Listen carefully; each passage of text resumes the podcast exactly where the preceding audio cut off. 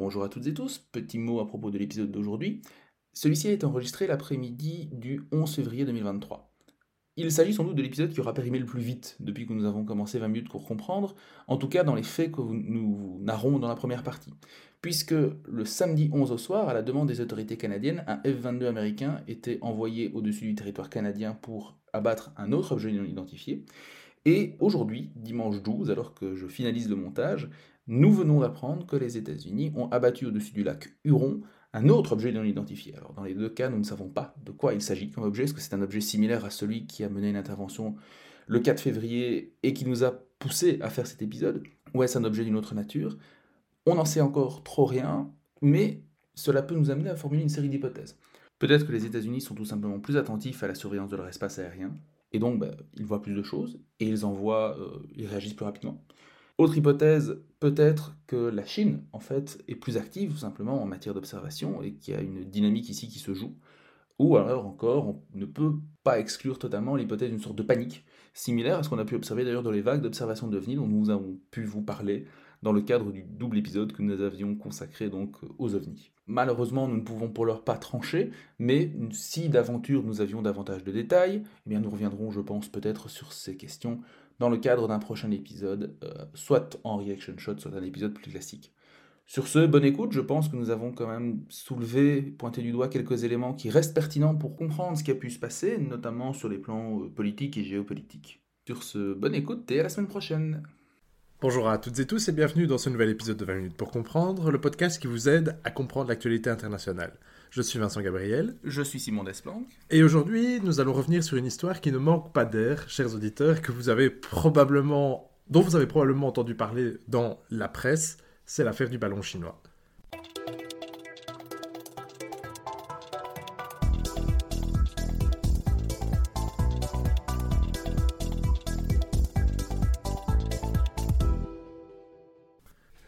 Dans un premier temps, Simon, peux-tu revenir pour nous sur les grandes lignes de cet incident? Donc, comment ça s'est passé? Quand ça a commencé? Alors, en gros, le 1er février euh, donc 2023, un astronome amateur repère euh, un objet suspect. Alors, je pense qu'à l'époque, il était encore euh, au-dessus de l'Alaska. Et l'information est rapidement communiquée au Pentagone, donc l'armée américaine, qui communique officiellement sur le sujet le 2. Le ballon en question, c'est pas un ballon de baudruche en forme de clown, hein. c'est un machin qui fait à peu près la taille de 3 bus, 3 bus ou un 747 c'est donc gros. Et en plus d'un ballon, il y a en dessous du ballon une sorte de plateforme. Euh, alors, les Chinois auront au fait de dire qu'il s'agit d'instruments de mesure à vocation scientifique et autres activités non spécifiées, mais ils ont bien dit et, autres activités. ils ont dit que c'était civil aussi. Et ils ont aussi dit que c'était civil, mais qu'importe, puisque ce qui est intéressant ici, c'est pas tellement, c'est l'objet en tant que tel, mais c'est aussi, euh, disons, le, le trajet qu'il va faire. Et aussi, je t'interromps un instant pour dire aussi que ce qui est intéressant, c'est qu'à aucun moment la Chine n'a nié. Ils ont bien dit c'est un, engin chinois civil. Voilà, ils ont dit c'est un objet civil à des fins de recherche scientifique et autres recherches. Voilà, oui. Mais donc, euh, ce qui est intéressant ici, c'est le trajet. Donc, Alaska survole au-dessus du Canada et ensuite, plus intéressant peut-être, l'appareil survole le Montana, qui n'est pas juste l'état de Hana, mais qui est également l'état où sont hébergés les missiles stratégiques américains, c'est-à-dire les missiles nucléaires. C'est donc un site hautement sensible, qui pose également la question suivante, pourquoi utiliser un ballon plutôt que d'utiliser euh, des satellites, que les Chinois ont parfaitement? On y reviendra après, mais ça implique déjà d'un point de vue euh, purement technique pour les gens qui sont surveillés une attitude très différente à adopter. Et euh, utiliser un ballon n'est pas totalement idiot d'ailleurs. Mais donc, il survole le Montana, puis ensuite il passe au-dessus du Missouri et il se retrouve au sud, alors je pense de la Caroline du Nord ou la Caroline du Sud, en tout cas une des deux Carolines, sur euh, la côte atlantique. Merci Vincent, c'est l'épisode de l'humour aujourd'hui. Et donc, au-dessus de l'océan Atlantique, on finit par euh, décider qu'il est temps de l'abattre. Parce que oui, la décision, et Joe Biden est revenu après coup, euh, la décision de l'abattre avait été prise, vu les informations potentiellement sensibles qu'il avait pu, euh, pu, ramasser. Mais surtout, ben, il y avait la question des risques. Parce que, comme je vous ai dit, le ballon fait la taille d'un 747. Et il est équipé d'une plateforme qui peut tomber sur des maisons, sur des personnes, et potentiellement causer des victimes. Donc, il fallait attendre qu'il soit en, en territoire relativement sûr et l'eau, donc. L'océan paraissait tout à fait, euh, tout à fait indiqué pour ce faire, et donc eh ben, chasseur furtif F-22 a décollé de la base de Langley, a tiré euh, un missile AIM-9X, qui est une dernière variante, je pense, du, du, missile en question, et a fini par l'abattre. Alors, euh, l'appareil euh, volait à à peu près 20 km d'altitude et le ballon était à 22 km. Ce qui est intéressant ici, c'est que le F-22 est un appareil qui a été mis en service il y a une quinzaine d'années en gros, voire un peu plus d'ailleurs, mais qui est toujours euh, que les Américains n'ont jamais pensé vendre. Donc, en gros, il y a les fameux F-35 que les Belgiques, Ouais. euh, etc., plusieurs pays alliés de l'OTAN vont, vont acquérir, qui est un appareil multi-rôle, mais il y a le F-22 qui reste un appareil de suprématie aérienne, c'est-à-dire qui a pour but de coiffer au poteau tous ses concurrents et qui coiffe encore au poteau tous ses concurrents, que là les Américains ont refusé de vendre, même à leurs meilleurs alliés. Au Japon, Corée du Sud, Israël, jamais. Ils ne le feront pas. Euh, Même les Européens, non, jamais. Et donc, on ne savait pas cet appareil, il est encore extrêmement euh, nimbé de secrets. Et on ne savait pas quel était son plafond d'opération euh, maximale, donc c'est-à-dire la- l'altitude maximale à laquelle il peut opérer. Et bien là, on, s'est rendu compte qu'il peut au moins voler à 20 km d'altitude, ce qui n'est pas rien. Et donc, il a pu abattre ce, ce- ce ballon qui lui volait à 2 km, 2 km au-dessus de lui à peu près. Et avant de revenir sur les aspects plus techniques et les singularités de l'objet utilisé, donc le ballon, est-ce que on n'en profiterait pas pour faire un petit point sur les relations entre les États-Unis et la Chine Pour être honnête, la dernière fois qu'on les a abordés, c'était lorsqu'on a parlé de Nixon, donc on peut dire que l'eau a coulé sous les ponts. On peut dire que, oui, clairement. Qu'est-ce que cette affaire révèle, pour nos auditeurs qui n'y connaissent rien, des relations actuelles entre les États-Unis et la Chine? C'est un secret pour personne qu'en fait, on pourrait dire depuis Obama, mais même depuis, depuis Bush, en fait, Ouais. les relations entre la Chine et les États-Unis sont tendues. Depuis 2000, en Euh, fait, environ, hein, depuis le 21e siècle, globalement. Oui, depuis le début du XXIe siècle, il y a une, il y a une- Oui, un 2000, consensus à, à Washington qui est de dire, en fait, la, pro- la prochaine puissance à même de rivaliser avec les États-Unis, c'est la Chine. Et donc, pourquoi cet incident dit beaucoup de choses et est révélateur d'un état de tension euh, de plus en plus extrême entre les deux? Ben, C'est tout simplement qu'il y a eu ici une violation claire du territoire américain par un objet chinois. Et surtout, ce qui est intéressant, c'est que la visite d'Anthony Blinken, donc secrétaire d'État américain, qui était prévue à Pékin, a été annulée. Il y a quelques mois, on était relativement optimiste sur le, euh, disons, Le déroulé ou la potentialité que les deux puissances s'entendent. Voilà. Parce que les deux présidents s'étaient rencontrés, notamment en novembre. euh, En, en Indonésie. ouais. En Indonésie, effectivement. On aurait pu parler de. À l'époque de la détente, on avait un jour parlé de l'esprit de Glasboro en 67, qui était Mhm. une sorte de, de détente, euh, initiée notamment du côté américain par Johnson. Euh, ici, on aurait pu parler de. Parce que c'était à Jakarta, l'esprit de Jakarta, ou ce genre de, ce, ce genre de formule bien trouvée par les journalistes pour dire ok, on est d'accord, on, on définit les modalités pour être d'accord de ne pas être d'accord. Ouais, c'est ça. Et en tous les cas, quand on montre qu'on se parle, c'est un symbole fort. On montre qu'on se parle. Même si on s'est rien dit, au moins, on montre Voilà. qu'on se parle. Parler. On est en plein dans l'approche libérale des relations internationales ici, mais au moins parler permet de connaître son interlocuteur et d'éviter les, les risques d'incertitude. Il faut bien comprendre qu'entre la Chine et les États-Unis aujourd'hui, si depuis 2000 on sait qu'il y a une rivalité qui devient de plus en plus visible, d'abord sur le champ économique, puis ensuite sur le champ politique, de plus en plus clairement avec. On avait parlé de Taïwan, hein, Ouais. tu, tu avais parlé de Taïwan d'ailleurs, avec Taïwan en ligne de mire essentiellement. Ben, malgré tout, il n'y a pas les outils qui avaient été mis en place au plus fort justement de cette détente euh, donc, euh, après la crise de Cuba, à savoir ben, par exemple il n'y a pas de téléphone rouge. Oui. C'est-à-dire que euh, en cas d'incident ou d'incertitude sur les manœuvres opérées par l'autre, eh ben, on en est au, réduit au bon vouloir de chacun. Il n'y a pas de canal de coopération si- euh, Oui. systématisé. Donc si par hasard, il y a un engin étranger qui survole votre territoire, vous n'avez pas de canal privilégié et rapide pour accéder à l'interlocuteur. Exactement, ce qui pose problème, parce que dans ce cas-là, alors c'est la porte ouverte à toutes les interprétations. Est-ce qu'un fou a pris le pouvoir à Pékin et on ne le sait pas? Et dans ce cas-là, bah, vu qu'il n'y a pas de canal de communication, on ne peut pas, le dire. Est-ce qu'en revanche, c'est téléguidé par euh, Xi Jinping lui-même, hein, donc le premier chinois Est-ce qu'il est au courant? Oui, non, peut-être. Ce sont des questions qui peuvent arriver. Alors, le, le- le Parti communiste chinois est extrêmement centralisé et Xi Jinping a une autorité euh, Ouais, omnipotente sur le ça, parti. ouais. Vraiment, vraiment. Et je vous invite à écouter l'émission C'est dans l'air de Thomas Negarov, justement, où ils reviennent sur cet incident, prennent prétexte presque de cet incident pour aborder la question de la rivalité euh, sino-américaine. Mais donc, effectivement, eh ben, l'un des intervenants explique très bien que le risque d'un général un peu euh, maverick qui Oui. prendrait le pouvoir, etc., est quasi faible, que Xi Jinping a une vue d'ensemble sur la politique étrangère, que c'est lui qui la guide. Donc l'incertitude, ce genre de risque est réduit, il est faible, mais bon, il n'est jamais nul. Tout à fait. Et cette affaire, tu l'as peu mentionné, Simon, mais elle sent quand même bon la guerre froide, non? Alors totalement, le parallèle historique qui m'est immédiatement venu à l'esprit, c'est euh, l'affaire euh, Gary Powers. Alors Gary Powers était un pilote d'avion américain U-2, et le U- U2 était à l'époque l'un C'est pas seulement en groupe de rock. 1960. C'est- Ouais. à l'époque, euh, je pense que Bono n'était ouais, même pas. On n'en parle même pas. Donc on est en, en- en- en 1960. Et le parallèle ici, il est double. Donc d'une part, un, un appareil U2 de surveillance est envoyé au-dessus du territoire soviétique. Euh, il décolle depuis le Japon et il est abattu. alors parce qu'à l'époque, oui, le U-2 était un appareil extraordinaire, mais il n'était pas infaillible. Et les services de renseignement américains, pour simplifier un peu, avaient un petit peu sous-estimé la qualité des défenses antiaériennes soviétiques. Et donc l'appareil euh, s'écrase. Et il faut savoir que sur ce genre d'appareil, euh, quand vous êtes pilote, vous avez une capsule de cyanure. Et c'est pas pour faire joli. Vous étiez invité à vous en servir pour éviter de tomber vivant aux mains des, euh, des- aux mains des rouges. Parce que vous êtes un espion. Parce que vous êtes un espion, parce que c'est de l'espionnage. Et euh, à l'époque, euh, la- l'attitude officielle américaine consiste à nier les survols tout simplement. Là, la preuve que les soviétiques ne mentaient pas, elle est, elle est plus que visible. Et en plus, ils mettent la main sur un appareil qui à l'époque ultra high-tech. D'ailleurs, parallèle ici, les Américains essayent maintenant, alors je pense qu'ils ont réussi à remonter du matériel, euh, le matériel en question. Oui. Ils ont pu confirmer d'ailleurs que c'était de l'espionnage. On en reviendra quand on En parlera des- c'était du matos de renseignement. ouais. voilà, on en reviendra quand on parlera très rapidement du pourquoi un ballon et pas un satellite, du coup. Donc, cet incident d'espionnage a mené à l'annulation d'une d'une rencontre entre euh, Khrouchtchev et Eisenhower, qui était à l'époque euh, à la fin de son mandat, donc on est juste avant l'élection de Kennedy en novembre 60.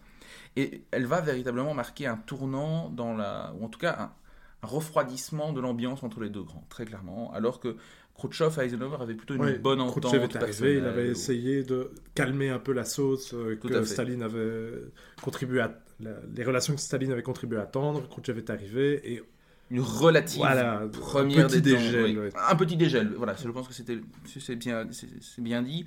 Et effectivement, en, en octobre 60, ben, tout ça euh, se raidit. Ça se raidit aussi avec l'arrivée au pouvoir de Kennedy, etc. Enfin, on va pas refaire l'histoire de la guerre froide ici, mais euh, il faudra attendre 62 et la, la crise des missiles d'octobre pour que vraiment le- le- la, la détente euh, ne, ne se, ne se concrétise. Et donc, ce parallèle, il est, il est très intéressant parce que quelque part, il montre bien euh, quelque part, il y a presque un côté un petit peu surprenant à voir des, des- de nouveau des manœuvres d'espionnage qui s'opèrent ainsi euh, presque À l'ancienne. en à l'ancienne, à l'ancienne, et euh, il est aussi très révélateur de l'état de tension extrême dans lequel on, on est maintenant entre la Chine et les États-Unis. Il ne faut pas oublier que ces derniers mois, en particulier ces dernières semaines, on avait fait un reaction shot sur les chars d'assaut, mais euh, la Chine a été très très très très très fâchée et irritée par la décision des Américains d'envoyer des chars Abrams en Ukraine, en disant que c'était mettre de l'huile sur le feu, contribuer à euh, faire couler le sang des deux côtés, en particulier du sang ukrainien, que ça n'aide des personnes. Mais euh, on sent que la Chine est de plus en plus sensible Ouais. sur ce dossier. D'ailleurs, l'un des derniers épisodes du collimateur, très intéressant, euh, revient sur cette. euh, La perception chinoise la la guerre d'Ukraine notamment. c'est ultra intéressant. Je vous invite à aller Avec Alice. Ekman, qui est vraiment la référence incontournable quand on veut parler de la Chine. On vous recommande notamment la lecture de son livre Rouge Vif, qui, qui est vraiment la référence, en français en tout cas, sur ce qui se passe en Chine aujourd'hui. Tout à fait. Donc voilà, ça c'est pour l'aspect parallèle historique. Et maintenant, on pourrait même dire, euh, j'avais parlé d'un incident intéressant à analyser cette fois-ci sous l'angle de la sociologie de l'action publique, de la prise de décision politique étrangère. Mais pour moi, euh, on a ici quelque chose quand même d'autrement symbolique. C'est-à-dire qu'on a matérialisé sur les écrans la perception d'une menace chinoise qui est plus que jamais, euh, entre guillemets, pour l'américain moyen, réelle. Ok, quand, on est quand vous êtes américain, la menace chinoise, Elle est économique, surtout. elle est économique et on vous parle vaguement de Taïwan en disant que c'est dans le rôle des Américains de protéger la liberté et blablabla. Ok, c'est loin, c'est une île, au pire, euh, vous n'êtes pas directement concerné. Là, vous avez de manière extrêmement tangible. Il vous observe là. Ah, voilà, clairement, il y a un objet euh, qui, qui est là. On ne sait même pas si c'est vraiment juste de la surveillance ou s'il est potentiellement armé. Et hein. en plus, c'est un objet bizarre, c'est un ballon, donc bref, c'est quelque chose sorti d'un autre, d'un autre monde, d'un Ouais, roman de science-fiction. Pas de science-fiction, mais en tout cas d'un roman d'espionnage et un peu suranné. Quoi. Donc il y, a, il y a ce côté très visible qui rend tout le monde très sensible et une matérialisation de la menace. Et ce qui est intéressant, c'est qu'en fait on s'est rendu compte, a posteriori, g- le général euh, en charge du NORAD, Van Eck, je pense, euh, il doit avoir des racines hollandaises vu son nom d'ailleurs, euh, qui a plus tard déclaré qu'en fait ils l'ont appris. Alors il n'a pas dit comment. Il a dit qu'en fait il y avait déjà eu quatre survols de ballons Déjà sous l'administration sous Trump. l'administration Trump. Notamment au-dessus de Guam, qui est une immense base aérienne dans le Pacifique, où sont stationnés les, les fameux bombardiers Ouais. B-52. C'est c'est vraiment une base extrêmement sensible et importante dans le dispositif sécuritaire américain au Pacifique et en Indo-Pacifique de manière, de manière générale. Alors, comment est-ce qu'on sait qu'ils le savent? Alors, il l'a dit, il a déclaré savoir qu'il y avait eu des survols, mais il n'a pas dit comment ils l'ont su. Donc, la question est ouverte, la question est en suspens. Peut-être est-ce des espions qui, qui opèrent, euh, des espions américains qui opèrent en Chine, peut-être. Peut-être taupes. fait des observations aériennes ou croiser des données, Ouais. on n'en sait pas trop, mais toujours est-il que bon, c'est pas la première fois, mais cette fois-ci c'est visible. Et donc, Et on a fait le choix de montrer déjà. et on a fait le choix de montrer. On a fait le choix de diffuser les images. Et ce qui est intéressant, c'est qu'on a vu une, euh, alors ici on rentre un petit peu dans ce qu'on dirait euh, l'approche euh, néo du réalisme néoclassique. On vous avait déjà exposé le réalisme hein, dans, le, dans le cadre de la, de la Politique de la étrangère de politique étrangère de Nixon, effectivement. Et euh, le réalisme néoclassique est un sous-courant qui considère que pour comprendre la politique étrangère d'un État, il faut aussi s'intéresser euh, au marigot de la politique intérieure et revenir sur les luttes de factions, etc. Et en fait, on voit ici que ben, la Chine euh, reste un trait d'union entre, les deux frac- entre les deux grandes factions politiques que sont les républicains et les démocrates, et qu'en fait Joe Biden était peut-être contraint aussi, en raison de cet aspect très symbolique dont on parlait tout à l'heure, à prendre des mesures fortes. Il devait montrer aux républicains qu'ils n'allaient pas Voilà. baisser la tête face à la menace chinoise qui est là cristallisée euh, Tout à fait. et dans le ciel américain. Tout à fait, parce qu'effectivement, on aurait pu dire, on, on pourrait dire que la réponse américaine est exagérée. Parce qu'on ne savait pas si vraiment il y avait un dispositif d'espionnage. Bon, c'était c'était quand même. Bon, euh, voilà, on va pas être naïf. on peut faire l'avocat du diable, mais pas trop, mais bon, voilà. Voilà.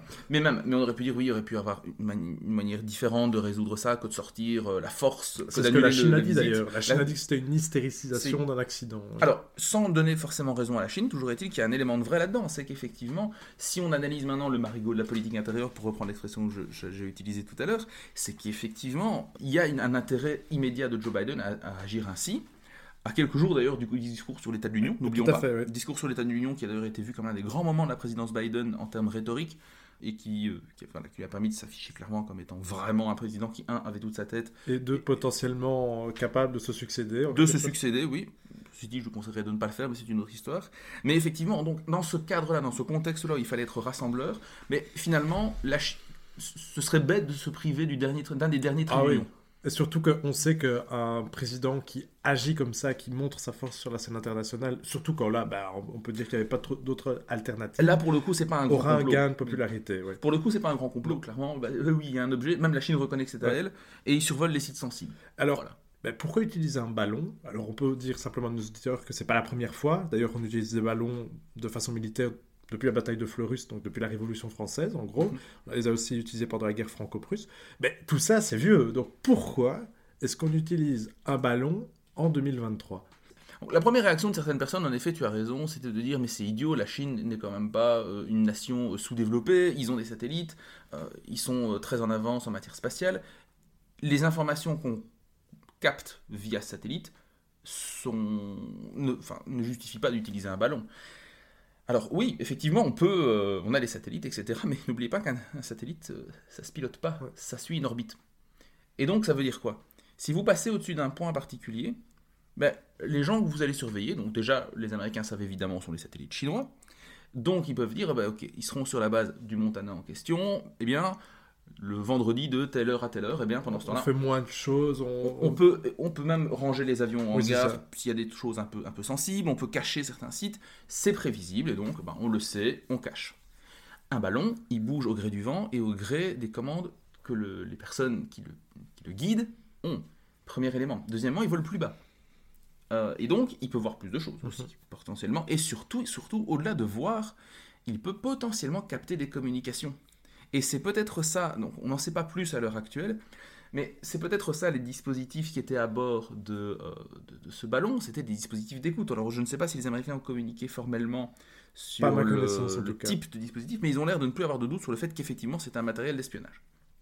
Et en soi, ben, on peut espionner, le tout c'est de ne pas se faire prendre. Ouais, c'est ça. Et donc, effectivement, il y a des contraintes techniques qui pèsent sur le satellite qui font que le ballon reste intéressant. Et les Américains eux-mêmes ont récemment déployé, enfin, en 2017, ils ont mis fin à un programme de ballons qui avait pour objectif notamment de détecter des potentielles explosions nucléaires, par exemple, avec une série de capteurs, parce qu'ils volent relat- à une altitude moyenne. Et donc, ben, il a malgré tout des capacités propres des, euh, qui lui permettent de déceler des informations qu'un satellite ne peut pas avoir la- le temps d'analyser. Un satellite, vous ne pouvez pas le bouger comme vous voulez, hein, c'est long. Est-ce que ça coûte pas moins cher aussi? Ça peut coûter moins cher, il y a un argument de coût également. Euh, maintenant, c'est plus visible, c'est ça bat Ouais. plus facilement. Donc, euh, il y a des, avantages et des inconvénients dans, dans tous les cas. On soulignera aussi que ce ballon n'est pas, donc tu l'as dit, le premier, mais c'est pas non plus le dernier, puisqu'il y en a un autre qui survole l'Amérique latine. Les- Alors, euh, effectivement, le 4, euh, j'ai oublié dans la narration, effectivement, de rappeler que le 4 février, on a appris quand même moment, il y avait un ballon qui survolait, euh, visiblement, d'un d'un diamètre similaire, qui survolait l'Amérique latine. Pas eu de suite, visiblement, on n'a pas été abattu. Je ne sais même pas si les forces aériennes de Non, ces non, ouais, États-là ont les capacités de de l'abattre. balader, hein, ouais. euh, effectivement. Et enfin, Simon, dernière question, c'est quoi les conséquences de cette histoire? Alors, bon, il y a les conséquences immédiates. Il y a eu six entreprises, six entreprises chinoises que les Américains ont interdit d'accès au territoire américain, interdit également d'acheter du matériel, euh, du matériel américain. Donc, on se doute bien que. La guerre commerciale se renforce encore un petit peu. Et ça, c'est une dynamique que l'on voit depuis longtemps, c'est qu'effectivement, cette guerre, elle, euh, elle se matérialise, tu l'as dit, hein, surtout au plan économique, et elle devient de plus en plus dure, notamment avec l'affaire des semi-conducteurs. Je rappelle, les semi-conducteurs, ce sont donc des composantes électroniques essentielles pour les technologies, euh, notamment militaires. Mais tout ce qui est électrique, en fait. Tout ce qui est électronique, tout, en ce qui est, tout ce qui est électrique a des semi-conducteurs, et pas de chance, l'usine la plus puissante de semi-conducteurs se trouve à Taïwan. En plus. Voilà, et c'est dans, ce cadre-là qu'il faut un petit peu, voilà, on va un peu on va continuer d'élargir la focale et cette fois-ci s'intéresser bah, notamment au champ de l'économie. Le fait d'interdire l'accès du territoire ou d'interdire une entreprise am- chinoise de commercer avec les Américains n'est pas anodin. Euh, et elle s'inscrit dans notamment un programme de protectionnisme américain de plus en plus fort à l'égard de la Chine. Donc je vous rappelle que oui, la Chine est certes le par- principal partenaire commercial des États-Unis, c'est son vrai. rival principal. Mais c'est aussi son rival principal, et de plus en plus, ce qui devrait inquiéter les observateurs, euh, et ce qui inquiète les observateurs euh, de la relation sino-américaine, c'est qu'effectivement, sur certains composants clés, on refuse de jouer le jeu de l'interdépendance. Ouais, et les économies se découplent progressivement, Voilà. donc Et tout à fait. de moins en moins l'un de l'autre. Et donc, ça, c'est toujours généralement un mauvais signe quand les échanges deviennent de moins en moins euh, interdépendants, quand les économies deviennent de moins en moins interdépendantes, c'est plutôt mauvais signe. Parce que ça veut dire qu'il y a un raidissement des tensions. Et dans ce cas-ci, ben, on a bien vu qu'il y a quelques mois, Joe Biden, dans le cadre du grand plan de relance Build America, Mhm. etc., euh, Buy America, c'est vraiment l'idée de construire des grandes usines, des, des énormes usines, notamment de semi-conducteurs, pour se rendre de plus en plus autonome vis-à-vis de la Chine. Et on voit qu'ici, si la rivalité était économique, avec notamment toute la question qu'il y avait eu, euh, notamment sous le mandat Obama, de la, de la sous, euh, sous-évaluation du- du- de la monnaie chinoise euh, de manière intentionnelle pour doper les exportations, là c'était une guerre commerciale entre guillemets classique, mais on voit bien qu'elle prend elle-même cette rivalité économique commence à devenir de plus en plus, disons, visible, tangible, et à se déplacer du simple, de la simple concurrence commerciale à vraiment cette fois-ci Un découplage, Ouais. un découplage économique qui traduit, comme tu le dis, un- une rivalité politique de plus en plus croissante. Et donc ces conséquences-là, pour moi, c'est pas une polémique qui va se dégonfler, pour reprendre ton mot bien senti, Vincent. Au contraire, je pense qu'elle est emblématique, elle va laisser des traces, parce qu'il y a ce côté très symbolique. Et c'est vrai que l'affaire du U2, donc euh, du U2, a laissé des traces dans les relations entre les États-Unis et l'Union soviétique. Effectivement, euh, et comme j'ai dit, il a fallu attendre la crise de Cuba pour Mhm. qu'on- et qu'on passe à côté de l'apocalypse. Euh, et c'est pas une formule, euh, formule exagérée, on est vraiment passé pas loin pour revenir entre guillemets à la raison. Et donc, je n'ai pas forcément envie qu'on arrive à un épisode de tension ainsi pour qu'on commence au niveau de, de Pékin et Washington à poser les bases d'une communication saine, parce qu'on voit aussi qu'au niveau chinois, ces derniers mois, c'est Alice Ekman donc, qui le disait justement, il y a un raidissement très fort de la rhétorique anti-occidentale du côté de Pékin qui explique que l'alliance Pékin-Moscou, si on disait il y a 10 ans que c'était un mariage de raison, en fait aujourd'hui on se rend compte que de plus en plus il y a vraiment une convergence idéologique dans une forme d'anti-occidentalisme relativement primaire d'ailleurs, une union, euh, une union des presque des, des autocraties face à les éléments perturbateurs qui seraient soutenus par l'Occident. Donc les, révolutions de couleur sont explicitement pointées du doigt comme étant euh, fomentées par les États-Unis et leurs sbires. Et donc tout ça traduit bien une convergence graduelle et une opposition très forte entre les démocraties libérales à grands traits, soutenues par les États-Unis peu ou prou, et les autocraties de plus en plus unies dans un discours anti-occidental. D'accord, eh bien très bien, merci Simon. Et à rendez-vous, chers auditeurs, la semaine prochaine pour de nouveaux contenus inédits. Merci de votre écoute. Au revoir.